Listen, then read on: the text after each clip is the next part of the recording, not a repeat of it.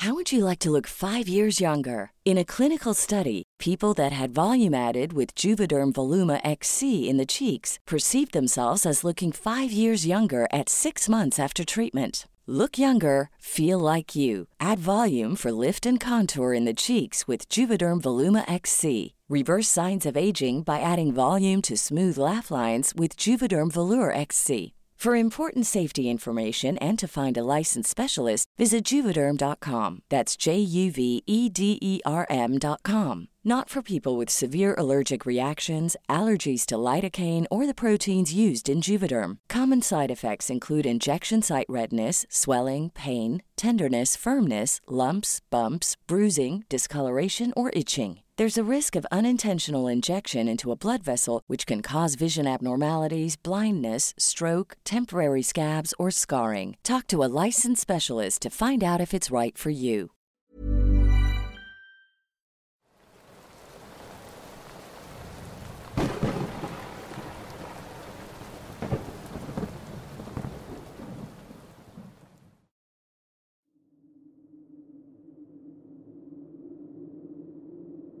Buenas noches, te escribo para contar una de mis experiencias con algo que me ocurrió y hasta la fecha me persiguen pesadillas.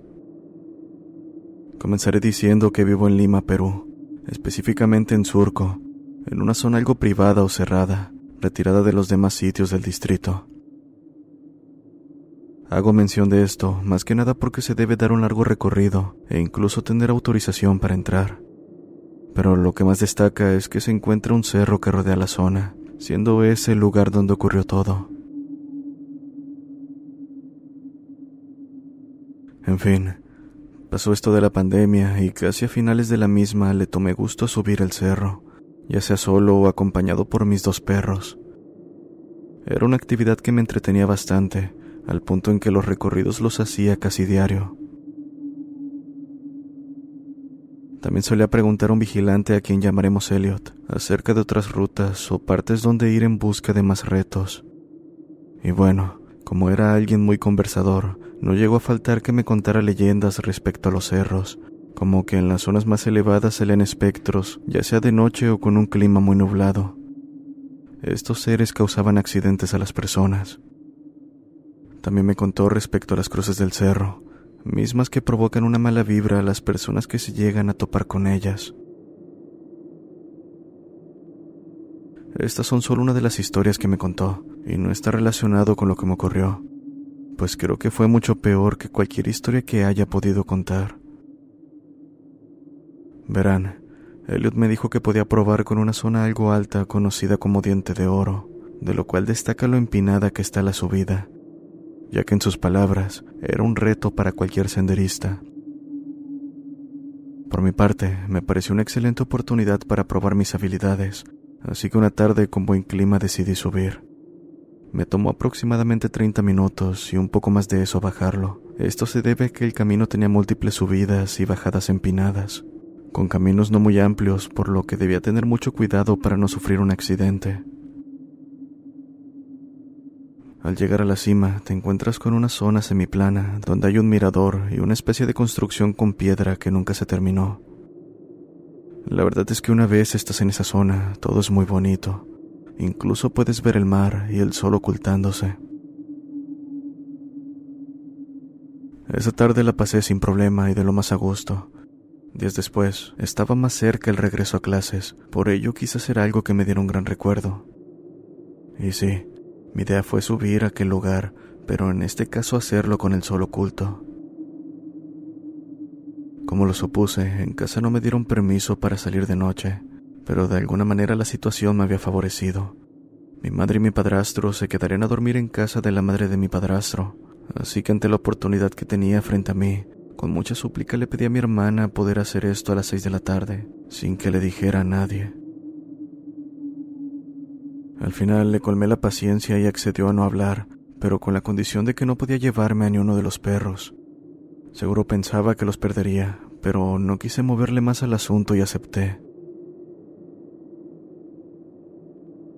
Es así que llegando la hora emprendí mi camino.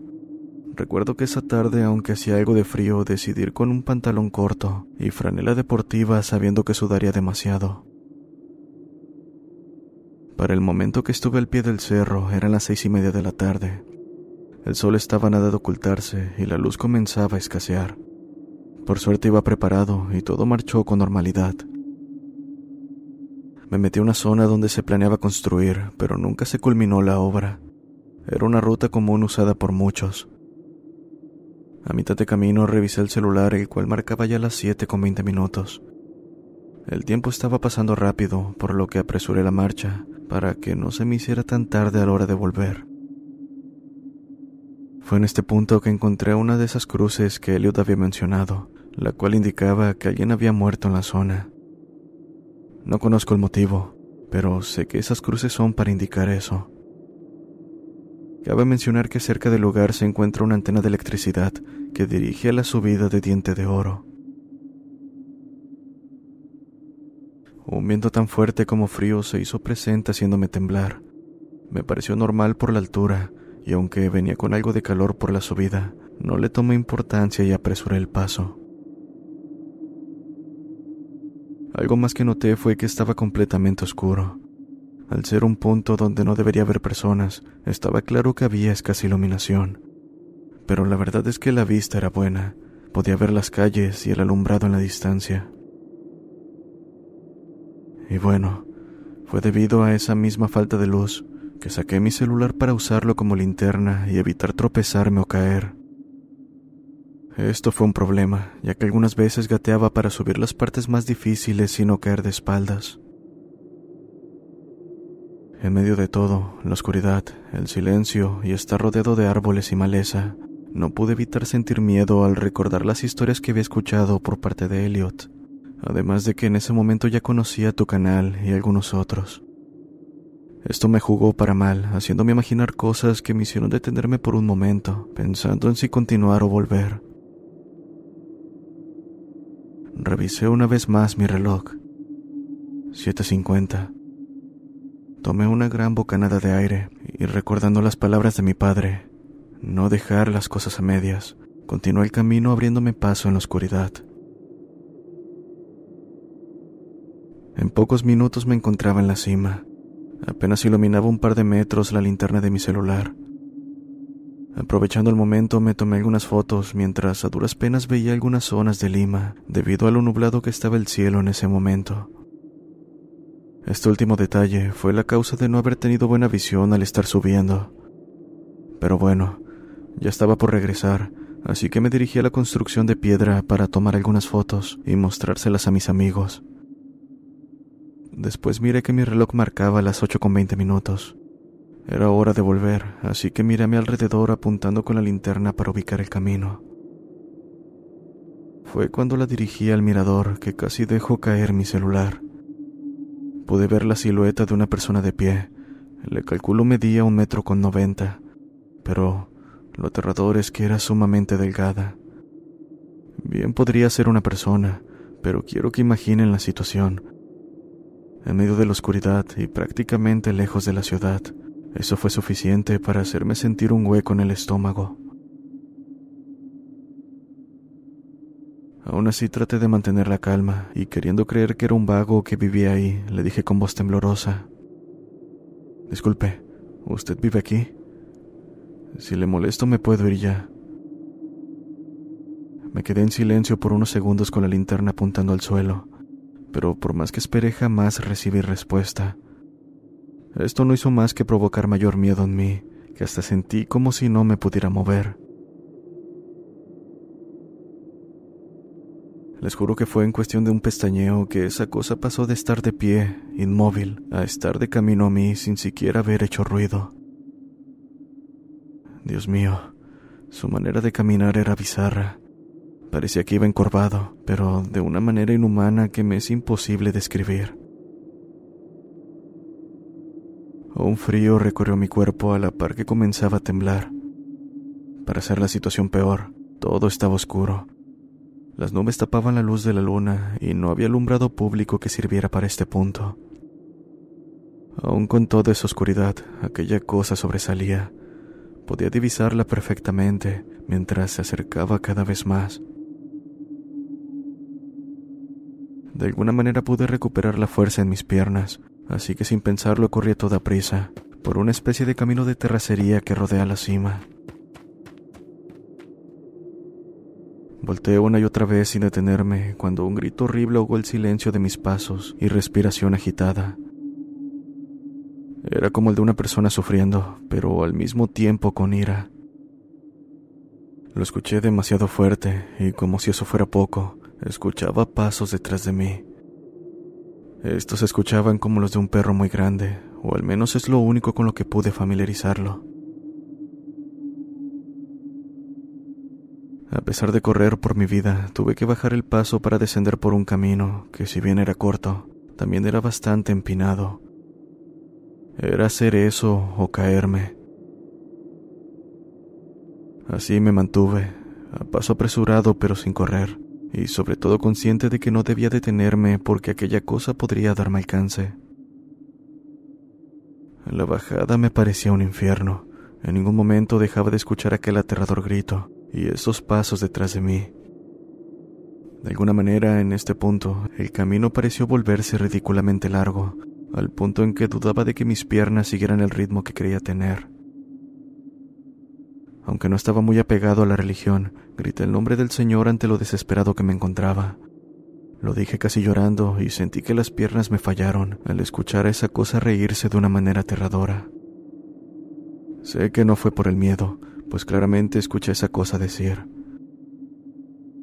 Aquí no te vas a salvar, con una voz rasposa y grave. Cuando llegué a la antena que mencioné antes, di un pequeño vistazo hacia atrás, donde creía que esa cosa venía. Pude ver mejor su aspecto.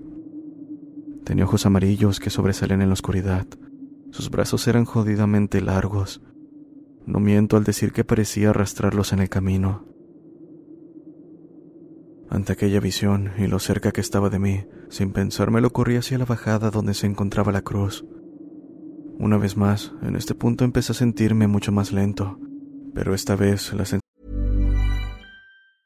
A lot can happen in the next three years. Like a chatbot may be your new best friend. But what won't change? Needing health insurance. United Healthcare Tri Term Medical Plans are available for these changing times Underwritten by Golden Rule Insurance Company, they offer budget-friendly, flexible coverage for people who are in between jobs or missed open enrollment. The plans last nearly three years in some states, with access to a nationwide network of doctors and hospitals. So for whatever tomorrow brings, United Healthcare Tri-Term Medical Plans may be for you. Learn more at uh1.com. Burrow's furniture is built for the way you live. From ensuring easy assembly and disassembly to honoring highly requested new colors for their award-winning seating, they always have their customers in mind. Their modular seating is made out of durable materials to last and grow with you. And with Burrow, you always get fast, free shipping. Get up to 60% off during Burrow's Memorial Day sale at burrow.com slash ACAST. That's burrow.com slash ACAST. burrow.com slash ACAST. La sensación vino acompañada por un miedo aún mayor al sentir esa cosa solo centímetros de mi espalda. Sentía que en cualquier momento me tomaría y jalaría hacia los árboles. Fue ese el momento en que sin importarme nada más, di un salto que pudo haberme costado la vida. De alguna manera logré aterrizar en una zona más estable y no pasó más allá de algunos raspones por rodar. Ahora me encontraba cerca de la cruz y como pude me reincorporé para seguir corriendo. Llevaba más de la mitad del camino recorrido y no debía detenerme por nada. Llegué a un punto de creer que había dejado esa cosa atrás, así que para confirmarlo volteé una vez más. Estaba lejos de relajarme. Esa cosa venía aún por mí, así que con lágrimas en los ojos decidí no volver a voltear hasta llegar a un lugar seguro. Pronto llegué a una zona de construcción que está a pies del cerro. Ya me encontraba a nada de mi casa, por lo que, agitado y bastante nervioso, volteé. Ahí seguía esa cosa, pero esta vez había dejado de moverse. Lo tenía como unos diez metros de mí. Esa cosa estaba sonriendo, dejándome ver unos dientes amarillos, bastante sucios. Parecían de alguien muerto. Finalmente llegué a casa donde casi tirando la puerta le dije a mi hermana que abriera. Ella, de lo más molesta, comenzó a regañarme por haberme desaparecido tanto tiempo, y no sé cuántas cosas más. Yo no estaba prestando la atención, por estar viendo esa cosa detrás de un árbol cercano. Difícilmente me tranquilicé esa noche. De hecho, dormí en el cuarto de mi hermana porque temía que esa cosa entrara en la noche y me llevara. En cuanto volví a ver a Elliot le conté lo sucedido, y él, mirándome fijamente como si supiera de aquello, me dijo que no debía andar tan tarde por esos lugares. No es broma cuando te digo que mucha gente ha desaparecido, mencionó. Otra cosa bastante extraña que noté es que al momento de llegar a mi casa el reloj marcaba las once de la noche. Eso era totalmente imposible. No había manera de que hubiese durado tanto en el cerro sin haberme percatado. Pero pensé en esas veces que me sentía lento al correr. Lo único que quería era olvidar lo que vi, y decidí no darle más vueltas al asunto.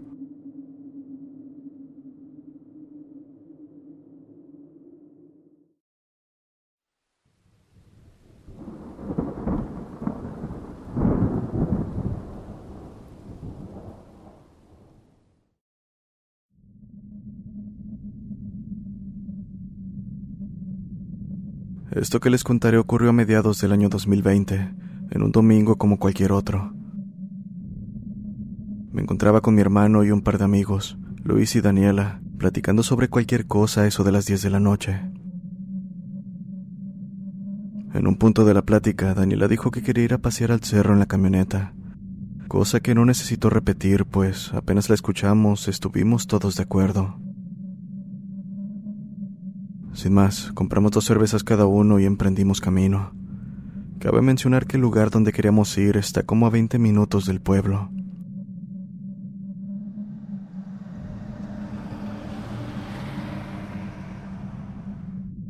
Al llegar, se bajaron mi hermano y Daniela de la camioneta. Se aproximaron a un cañón y empezaron a gritar y chiflar. En este punto nos encontrábamos casi a mitad de la sierra había escuchado que eso no era bueno ya que podría traer espíritus o malas entidades. Así que, un tanto molesto, les dije que pararan, explicándoles el motivo. Ellos solo lo tomaron a broma y continuaron haciendo su escándalo, hasta que en un punto todos escuchamos que alguien les contestó desde el otro lugar del cañón. Entre ecos me di cuenta de que los estaban arremedando. En este momento me encontraba mirando hacia arriba, para el cerro, cuando de pronto vi una luz bajar muy rápido. Estaba en el asiento de atrás de la camioneta, así que rápido les grité que se regresaran. Oigan, acabo de ver una luz bajar del cerro hacia nosotros. Vénganse rápido, les dije.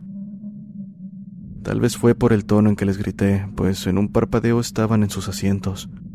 Y así como subieron, Luis, quien era el conductor, pisó el acelerador.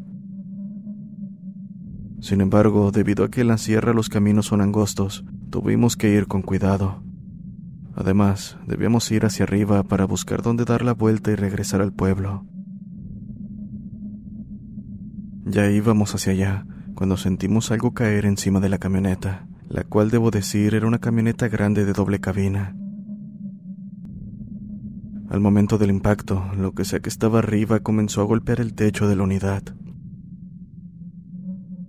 No, la camioneta se siente muy pesada. ¿Qué es eso que está arriba? preguntó Luis, bastante nervioso. Nos pusimos pálidos y más al sentir cómo la camioneta disminuía cada vez más la velocidad, hasta que ocurrió algo que hasta la fecha me cuesta creer. Y es que repentinamente la puerta del copiloto se abrió de golpe como si hubiese sido pateada desde el interior. Mi hermano, que estaba en ese asiento, de un salto se pegó a Luis, quien trataba de no despegar la mirada del frente, pero estoy seguro iba igual de asustado. Detuvo la marcha del vehículo tan pronto como vio que mi hermano se había desmayado. Daniel y yo bajamos para revisarlo. Tardó en reaccionar, pero cuando lo hizo, algo me decía que no era él. Estaba muy agresivo, con una mirada de furia y balbuceando cosas. Lo extraño vino cuando comencé a rezar y mi hermano se enfureció aún más. Se sentía casi como si estuviera poseído, y lo que sea que estaba dentro se había enojado, pues me tomó fuertemente de la camisa e intentó morderme el antebrazo. Cuando logré que me soltara, se alejó de la camioneta tomando rumbo a la maleza. La verdad es que yo no supe qué hacer. Lo único que se me ocurrió en medio de todo fue ir al pueblo y pedir ayuda. Nos acercamos a unos oficiales, quienes nos acompañaron a bordo de una patrulla y detrás de ellos una ambulancia. Nos tomó aproximadamente diez minutos llegar al pueblo, así que cuando íbamos de regreso, al lugar donde mi hermano había desaparecido, nuestra sorpresa fue grande al encontrarlo mientras apenas subíamos por el camino de terracería. Estaba muy lejos de donde se había quedado. Para encontrarlo en ese lugar debió haber caminado bastante. Pero eso no era todo, pues continuaba en esta especie de trance. No nos reconoció a ni uno de los presentes. Solo se limitaba a mirarnos con esa expresión de odio y maldecirnos a todo pulmón. Al verlo, nos percatamos de que le hacía falta un zapato y un calcetín derecho. Además tiene una herida en ese pie, como si se hubiese cortado con la maleza. Bien pudo haber sido cortado con alguno de los matorrales, pero no sabría qué decir respecto a los rasguños que tenía en su brazo izquierdo. Los paramédicos y oficiales trataron de ayudarlo, pero mi hermano no se dejaba. Se mostraba tan agresivo como con nosotros así que después de unos minutos decidieron dejarlo así e irse, tratándolo como si estuviera drogado o borracho. Por nuestra parte, nos quedamos en el lugar mientras los oficiales se iban. Fue alrededor de 20 minutos que mi hermano volvió en sí. Estaba confundido y desorientado, pero casi al instante puso un semblante de terror y me abrazó mientras me decía que estaba muy asustado. No me dejen solo, esa cosa anda cerca dijo entre lágrimas. Estaba por decirle que no pasaba nada, pero pronto escuchamos la maleza a nuestro alrededor agitarse, como si alguien estuviera rodeándonos. Serían las tres de la mañana en ese momento, así que sin pensarlo volvimos al vehículo, mismo que, para nuestra suerte, no quiso encender. Estaba completamente muerto, pues ni un ruido hacía. Con mucho miedo y sin saber qué estaba pasando, tuvimos que cerrar las puertas con seguro.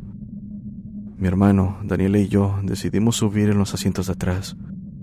Una vez acomodados, mi hermano se quedó profundamente dormido. Lo contrario a nosotros, pues ni siquiera pudimos pegar el ojo, con lo que sea que estaba afuera acechándonos. Pasando las cuatro de la mañana escuchamos el mismo sonido de pasos, ahora más cerca. Aquello andaba entre la maleza, quebrando hojas y ramas secas a su paso, sin importarle ser descubierta. Está de más decir lo aterrados que estábamos. Mi hermano seguía dormido, mientras nosotros seguíamos soportando la situación que parecía ir de mal en peor. Gracias a Dios pasó el tiempo, y aquello parecía no tener intenciones de salir de los matorrales. De hecho, pronto dejamos de escucharlo, pero no salimos hasta que vimos los primeros rayos de sol. Desperté a mi hermano y le dije que nos iríamos caminando al pueblo para pedir ayuda. Estaba muy lejos, pero con suerte alguien nos ayudaría con la camioneta. Por cierto, él seguía muy desorientado, ya que no recordaba lo ocurrido durante la noche, solo cuando estaba la patrulla y la ambulancia. Hasta el momento, la única explicación que tengo es que esto nos pasó por andar gritando en medio del monte, pero sobre todo burlándonos de los espíritus. Esto ocurrió en la sierra, cerca de un pueblito llamado San Ciro, en el estado de San Luis Potosí.